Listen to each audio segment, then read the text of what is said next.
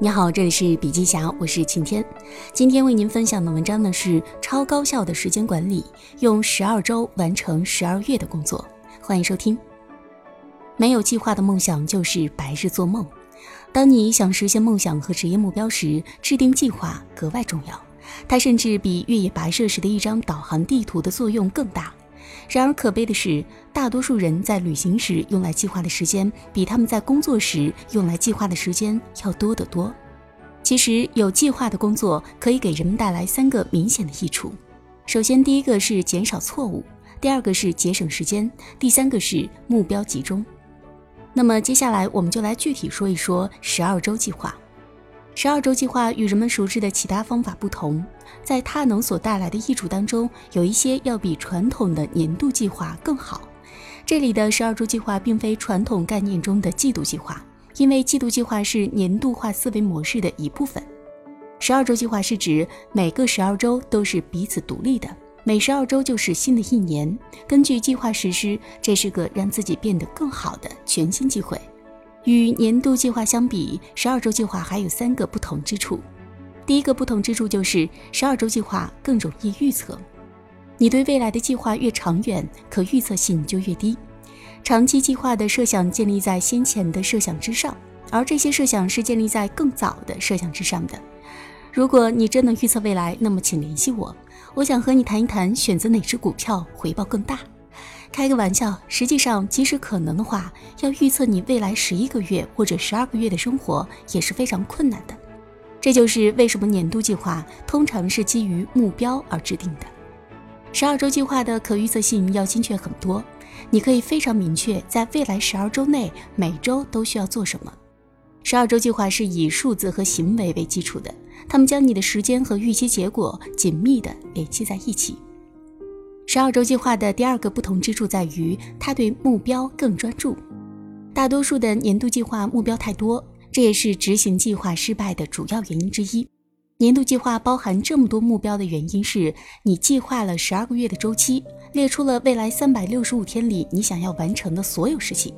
这就难怪你为什么会感到失望和沮丧。最终呢，你会因为要做的事情太多而变得精力过于分散。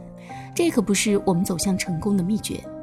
这个世界上的机会永远比你所追求的机会要多。执行十二周计划的方法就是抓住重点内容，而不是所有事情都泛泛而谈。在十二周计划当中，你要找出最重要的一到三件事情，然后集中精力去完成它们。在这个为期十二周的计划中，我们要把精力集中投入几个关键领域，以此来催生执行计划的动力和紧迫感。十二周计划的第三个不同之处就在于结构体系。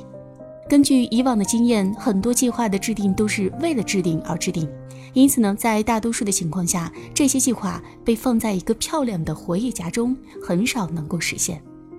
接下来，我们来说一说周计划。周计划是一个强大的工具，它可以让你的十二周计划转化为每天和每周的行动。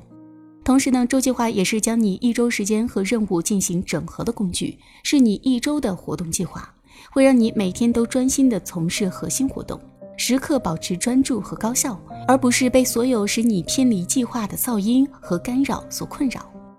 每周计划并不是一个美化版的待办事项清单，相反，它反映了你的十二周计划中的关键战略性活动，包括为了达成目标每周需要做的事情。十二周计划包含了实现十二周目标所需要的所有策略，每一种策略都是有一个指定的完成周。这些策略通过指导你的日常行动来驱动你完成每周计划。因此呢，周计划只是十二周计划的衍生品，本质上是十二周计划的十二分之一。为了更加有效地利用你的周计划，你需要在每周的开始阶段用十五到二十分钟来回顾你过去一周的进步，并为下一周做出计划。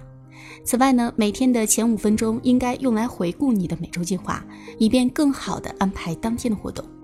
用十二周完成十二月的工作，这样的计划是通过强调每周的价值，可以让你更加专注。在这项计划中，一年相当于十二周，一个月相当于一个星期，一个星期相当于一天。如果你这样看待每一天，那么它就显得更加重要。你的每周计划能让你专注于你的行动，在一些事情上取得更加卓越的成果。而不是在很多事情上都做得平平凡凡。因此，为了确保你在工作中的努力取得最大的成果，周计划是一个强大而不可或缺的工具。想要真正从此工具中获益，你需要将它随时牢记，并且在日常工作中切实使用。每天从周计划开始，你要进行数次检查。